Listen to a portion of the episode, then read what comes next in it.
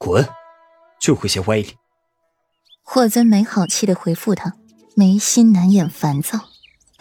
二月过了，你带着左长安出门去北方散心吧。三月份有个防北周的差，我替你领了。永宁侯府也有人选，就是左长安，裴玉也去。你们四个游山玩水的防北周，顺道把左长安哄好。霍州揉揉眉心，为了他这个弟弟，他可是操了不少心呢。就为了让父皇同意，他都是磨破了嘴皮子。其中尤为重要的是，左长安幼时去过北周，那里的风土人情也极为了解，用他做引路人，再好不过了。而且三月份，左长安月子也做好了。怎么是四个？三哥你也去？去个鬼！老子在家陪媳妇儿，孩子热炕头。你嫂子怀孕了，出不了远门，我要留下来照顾初月。另外，你在北周遇上什么事儿，我在平城也好支援，总不至于让你们孤立无援。今天这一出，七五两家不会罢休。霍州笑骂他一句，他不去。此去北周必定要经过北城，欧阳家的地盘，他还要留下来坐镇皇宫，看好欧阳明呢。北城，霍尊脑袋瓜子灵活起来，立马猜到里面的弯弯绕绕。父皇更多的意思是让你们探探欧阳家的底。欧阳家一半在朝堂，一半在江湖，其家主武功神秘难测。昔年陪王爷都也只是和欧阳家主打成了平手。如今这些年过去了，又谁知他武功如何，底蕴又有多深呢？明这是防北周，实则是探欧阳家的底。霍尊呼出了一口气，儿女情长，他更看重大局。长安就别去了，带上女子不好行事。必须去。一个皇子，一个世子防北周，虽是正事，可也引人猜忌。尤其是欧阳家人，宁错杀不放过，宁信有不信无。不只是我们知道，欧阳家人同样知道。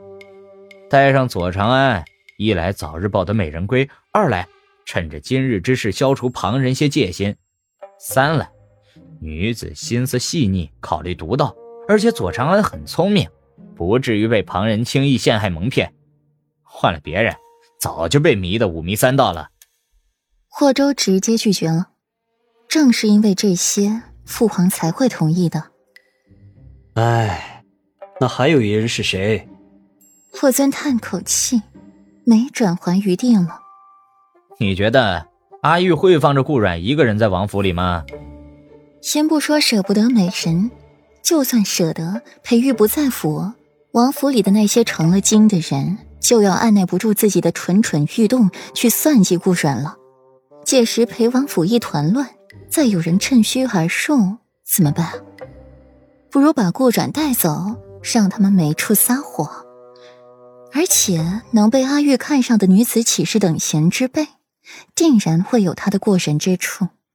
毕竟顾家女子低调。哼，还真是。上一回阿玉废了不去冀州，愣是装作被人刺杀，伤重卧床不起。就更别提这回带顾阮出去了。两人在窝里详谈已久，等到出去时已近黄昏，夕阳西下，黄昏微妙的暗紫色渐渐从天际漫来，流入西天辉煌的落霞中。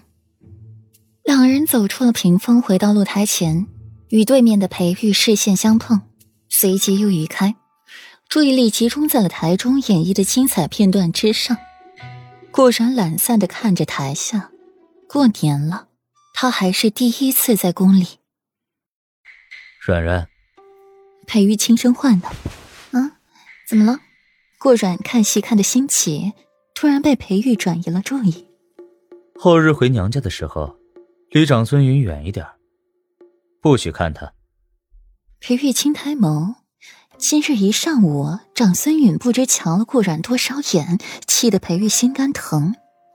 奈何长孙允的位置在自己对面的右侧，而不是隔壁，要不然裴玉非得命人拿屏风来挡住长孙允的视线。不过还好，软软的注意力一直不在他身上，可是也不在自己身上。顾然挑眉，极其无奈的瞅了他一眼，幼稚。老男人，我看不上。